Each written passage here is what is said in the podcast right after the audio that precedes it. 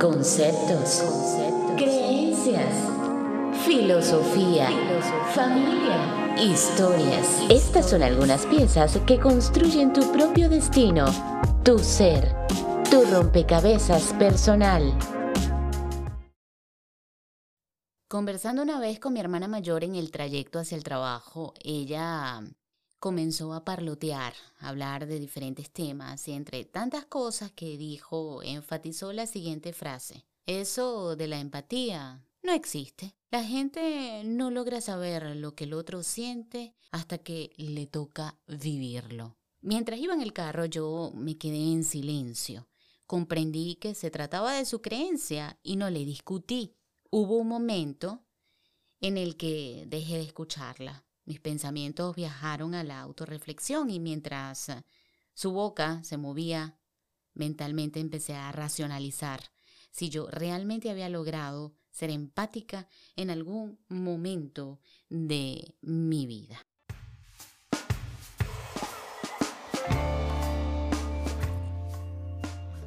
El título de este episodio es Me pongo en tus zapatos.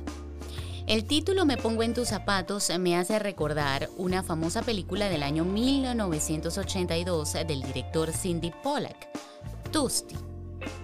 La historia cuenta la vida de un actor que por problemas de carácter queda sin trabajo en New York y para rescatar su carrera con la ayuda de un amigo decide encarnar a una mujer, consiguiendo quedar en una teleserie de TV. Por supuesto, nadie durante la teleserie sabía que se trataba de un hombre. Todos creían que era una mujer, Dorothy. Tanto que logró convertirse en una estrella. Esta película fue ganadora de varios premios, entre ellos el BAFTA, el Oscar y el Globo de Oro, y representa un análisis desde los estereotipos, el abuso laboral y la dificultad de ser mujer en un ambiente machista.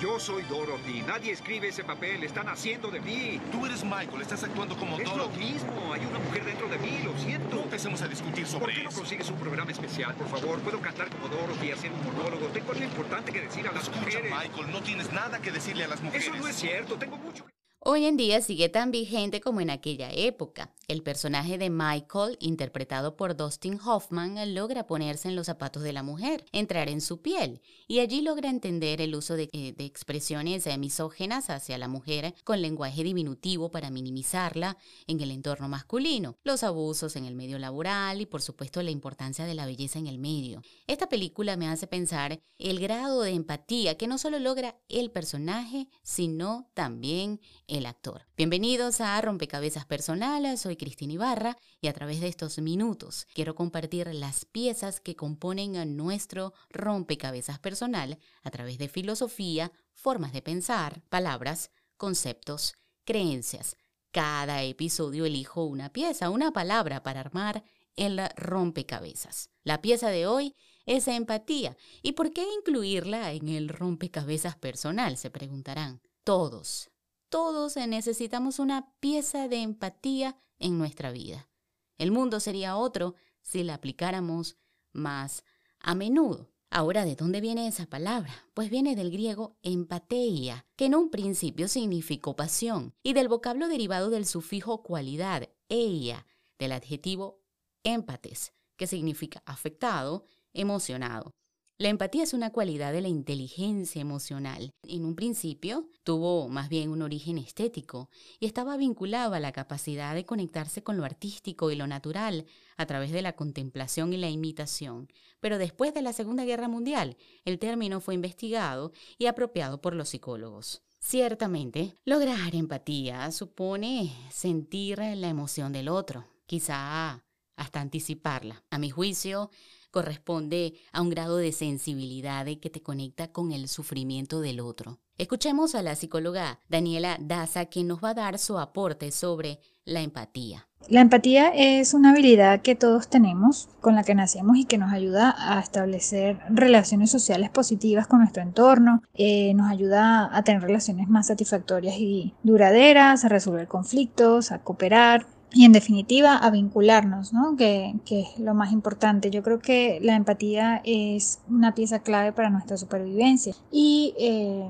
no es única de, de, los seres humanos, también Em, se ha visto que algunos animales tienen o disponen de estabilidad. De hecho, cuando un miembro de una manada pues se siente muy contento, contagia este, esta alegría al resto de, la manada. Eh, esto lo han llamado contagio emocional y nosotros también podemos ver este comportamiento incluso en las redes sociales cuando ocurre un acontecimiento penoso eh, que puede ser a mil kilómetros de distancia donde estamos nosotros, nosotros lo sentimos como que si fuera nuestro. Y eh, vemos cómo se inundan las redes sociales de muestra de solidaridad con esos acontecimientos. Eso es debido a eso, al contagio emocional.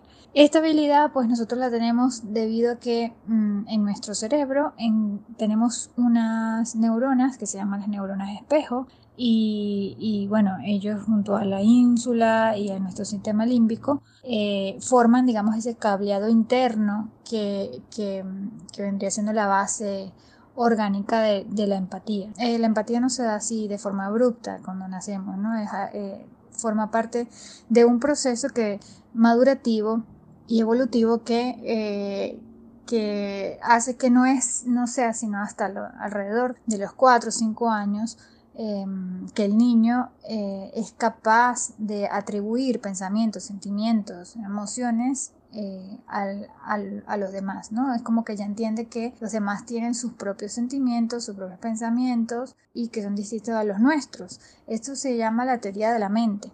Y eh, es lo que nos explica porque, por ejemplo, para niños más pequeños, a nivel de un año, dos años, pues se les, hace más difícil demostrar la empatía tal como nosotros la conocemos, o sea, esa empatía como socialmente nosotros la conocemos. Porque ahora bien, eh, es verdad que la empatía eh, la tenemos todos como digamos eh, de base, pero socialmente pasa por un proceso de formación en donde la persona pues ya lo empieza como a poner en práctica. La psicóloga Daniela Daza nos explicó qué es la empatía y cómo funciona en nuestro cerebro y cómo se va madurando en nosotros desde la infancia. También dice que la empatía es una pieza clave en la supervivencia. Es interesante su aporte porque justamente la empatía es la pieza de este rompecabezas personal. Ahora escuchemos desde su experticia cómo podemos ser más empáticos. Hay una frase que se utiliza mucho socialmente para describir la empatía y es ponerse en el lugar del otro. Pero para mí es una frase que no nos ayuda a entender lo que en sí significa ser empático. ¿Por qué? Porque todos reaccionamos de manera distinta a las mismas situaciones. Em, entonces, si esto no nos ayuda mucho a entender lo que es ser empático, ¿qué si lo hace y qué podemos hacer para generar esta empatía? Pues bueno, en primer lugar, reconocer lo de la teoría de la mente, que tenemos pensamientos, emociones y actuamos de manera diferente a los demás y que eh, las emociones de los demás son tan válidas como las nuestras. En segundo lugar, reflexionar sobre mis propias emociones y sobre mi propia conducta, es decir, cómo le doy espacio yo a mis propias emociones. Yo me escucho, yo me valido, ¿Qué, ¿Qué, hago cuando me siento triste? ¿Me ignoro o busco ayuda, por ejemplo? Es decir, ¿cómo actúo conmigo misma? Porque de esa forma voy a actuar con los demás. No podemos dar lo que no tenemos, ¿vale? Luego, eh, ya si conscientemente queremos practicar la empatía, pues yo te invito a que practiques estas cosas cuando te comuniques con los demás. Ojo, no necesitas estar de acuerdo con la otra persona para ser empático ni haber pasado por la misma situación ni sentir lo que la otra persona está sintiendo. Yo sé que este tipo de empatía pues requiere esfuerzo, pero sí se puede conseguir si conscientemente practicamos estas tres cosas, reconocer, validar y acompañar. Es más profundo el tema de la empatía, no solo es ponerse en los zapatos del otro a punta daza, pero ella nos dice que hay tres palabras que son claves para desarrollar la empatía, que es reconocer, validar y acompañar. ¿Las practicamos? Si no es así, podemos hacer uso de ellas a partir de ahora. Escuchamos la otra entrevista donde nos explica claramente cómo podemos nosotros colocar en práctica la empatía, o sea, de qué manera podemos usar estas eh, tres palabras, reconocer, validar y acompañar. Reconocer la emoción en el otro. Para eso podemos preguntar cómo estás, cómo te sientes, validar, que puede ser te entiendo o debió ser difícil para ti por lo que me estás contando, ahí estamos validando la emoción del otro, aquí hacemos cero juicios, pero ¿por qué tienes que sentirte así? Pero no estés triste o pero no tengas rabia. Entonces validamos cuando decimos te entiendo, si sientes rabia, si sientes dolor, si debe ser difícil para ti, con eso validamos la emoción del otro. Y finalmente acompañar. Para ello podemos decir aquí estoy para ti o te acompaño en tu dolor o cuenta conmigo para lo que necesites. Una vez que ya eh, acompañamos la emoción de la otra persona, la otra persona sí va a estar ya más dispuesta a recibir ayuda, un consejo o buscar una solución en el caso en el que estemos comunicando. Entonces, ya allí podemos nosotros ofrecer ayuda y para ello preguntamos, ¿necesitas que te ayude en algo? ¿Hay algo que yo pueda hacer por ti? ¿O podemos solucionarlo? Y son las cosas que nos hacen ser empáticos con la otra persona, porque a veces pecamos de ofrecer ayuda, emitir juicios, dar opiniones sin que nos los hayan pedido. tenemos que sí recordar que la experiencia nuestra es distinta a las demás y que es tan válida la de ellos como la nuestra. Practicar la escucha activa, practicar mucho la escucha para entender al otro más que para reaccionar a lo que nos está diciendo. Eh, y sobre todo practicar el preguntar, preguntar mucho, preguntar cómo te sientes, preguntar cómo te ayudo. Esto es mucho más valioso y nos ayuda a ser empáticos con los demás. No todos alcanzamos la empatía. Los psicópatas no la tienen, por ejemplo otros no sabemos conectar. Por eso son clave estas tres palabras que nos sugiere la psicóloga Daniela Daza.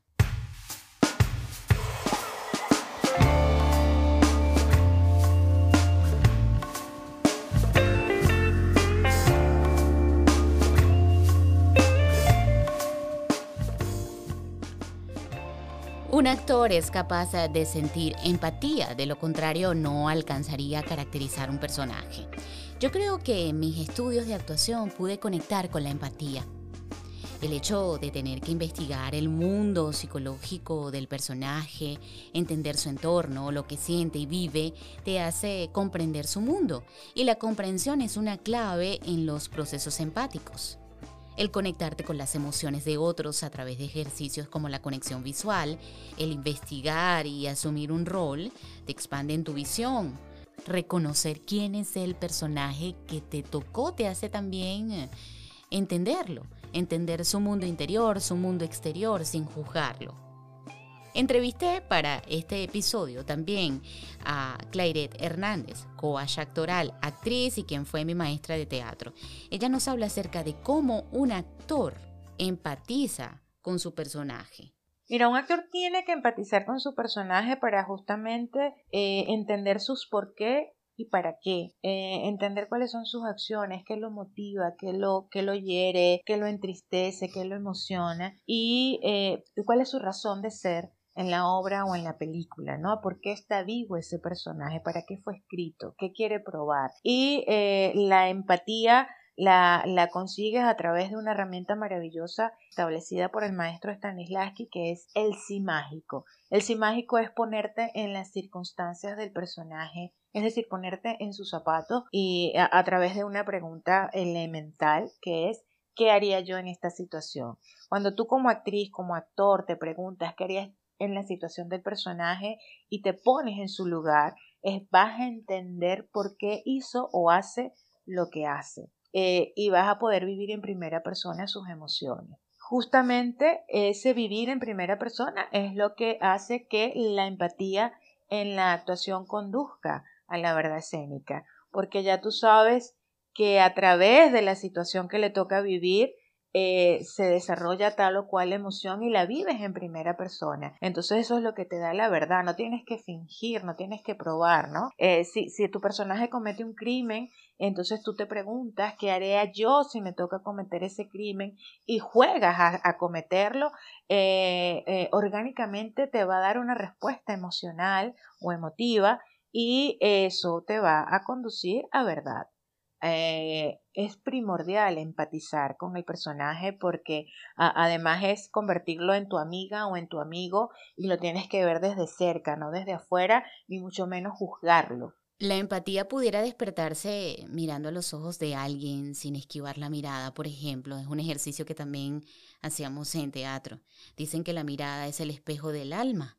Mirando conectas con el sentir, con el sentimiento del otro y la conexión te permite empatizar, sentir lo que el otro siente. También Clairette Hernández nos explica cómo ella hace para empatizar con su personaje y si los actores pueden ser más empáticos que una persona común. Yo para, para empatizar con mi personaje, para entenderlo más, justamente, bueno, me, eh, guío por todo el proceso, ¿no? Después de mi desglose de escena, eh, de conseguirle sus acciones y sus objetivos, eh, creo su biografía con toda la información que me den y, y, que pueda estar en el mismo texto o si no la otra parte que voy creando. Y luego con esa biografía comienzo a jugar al sí ¿no? En la situación, en el momento que le toca al personaje, eh, quería yo si tuviera que hacerlo, quería yo si tuviera que vivirlo y juego hacerlo. Y eso es lo que me hace justamente entenderlo y sufrir lo que en sí sufre el personaje en la situación dada. Mira, los actores, eh, obviamente todos somos distintos, todos los seres humanos. Eh, yo no sé si todos somos más empáticos que la persona común, pero sí debería ser así. De hecho, yo creo que deberíamos todos los seres humanos ser un poco más empáticos, porque eso es lo que nos hace respetar y valorar al otro, ¿no? Em, pero sí, evidentemente el actor a través de su preparación, de su formación, va consiguiendo una sensibilización humana y artística que justamente te hace ponerte en la situación del otro. Eh, y esto es lo que hace el actor con su personaje, ¿no? Siempre digo que eh, eh, tú debes tratar a tu personaje como tu novio o, como tu mejor amiga o tu mejor amigo. Y cuando tú tienes una pareja o tienes un mejor amigo, tú no, no, no lo puedes estar todo el tiempo juzgando, criticando o viéndolo desde afuera, porque entonces la relación no va a ser tan real y tan profunda. Y lo mismo sucede con un personaje. Y para eso tienes que em-, empatizar, para eso tienes que ponerte en sus zapatos y entenderlo sin juzgarlo. Y eh, ese sería el deseo de todos, ¿no? Que todos los seres humanos fuéramos aún más empáticos de lo que somos. Y un actor que le falta empatía jamás podría ser un actor orgánico. Ese ejercicio actoral de pensar si yo estuviera en esta situación, cómo reaccionaría, puede ser una buena estrategia para conectar con el otro y comprender su historia. En el 2014, un video de Dustin Hoffman se hizo viral cuando recordó su personaje de Tusty. ¿Lo recuerdan? Lo anunciamos al principio de este episodio. Él dijo lo siguiente. Fue en ese momento cuando tuve una epifanía. Me fui a casa y comencé a llorar hablando con mi esposa. Dije, tengo que hacer esta película. Y ella dijo, ¿por qué?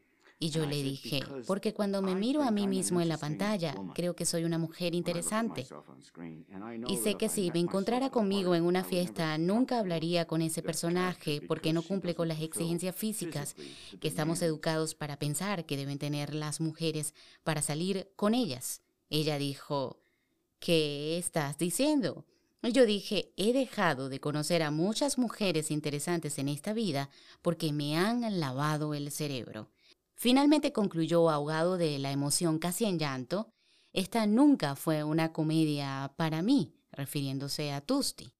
La sensibilidad del actor le permitió comprender una realidad femenina, la del estereotipo de la belleza y la no aceptación en la sociedad cuando no se cumplen con unos estándares expuestos de belleza, aunque más allá de esto está su reflexión sobre el tema. Hace muchos años, mientras estaba de estudiante, logré ver un programa por suscripción en el que las parejas se quejaban del comportamiento de sus esposos porque no las ayudaban en el hogar o porque no las comprendían o viceversa. En otros casos eran los hombres quienes se quejaban el programa consistía en intercambio de roles, es decir, por una semana cambiarían de trabajo ambas parejas y empezarían a hacer lo que su compañero hacía. Pasada la semana, eh, empezaban a reflexionar sobre lo ocurrido, sobre las experiencias vividas. Este ejercicio resultó interesante porque significó un poco entender el mundo del otro, como lo comentábamos anteriormente. Eh, ponerse en los zapatos del otro o preguntarse si yo estuviera en esta situación, cómo reaccionaría. Y ya no pasó a ser una pregunta, sino pasó a ser una realidad. Realmente estás viviendo esa situación de tu pareja. ¿Cómo reaccionarías? Y ahí empieza a cambiar un poco la historia. Yo hago una reflexión y me pregunto cuántas veces nos hemos vestido con el traje de otro. Hemos entrado en su piel, nos hemos puesto en sus zapatos. En definitiva, hemos comprendido su lucha, su dolor, su caminar, su proceso. Estamos aún a tiempo. No es una pieza fácil de armar en nuestro rompecabezas, pero como todas las piezas, casi siempre logran encajar. Démosle paso a la empatía en nuestra vida con estas acciones y otras que se nos ocurran para conectar ah, con los otros. Nos escuchamos en el próximo episodio. Escuchaste el podcast Rompecabezas Personal con Cristina Ibarra. Esto fue una producción de Chris Voss Productions.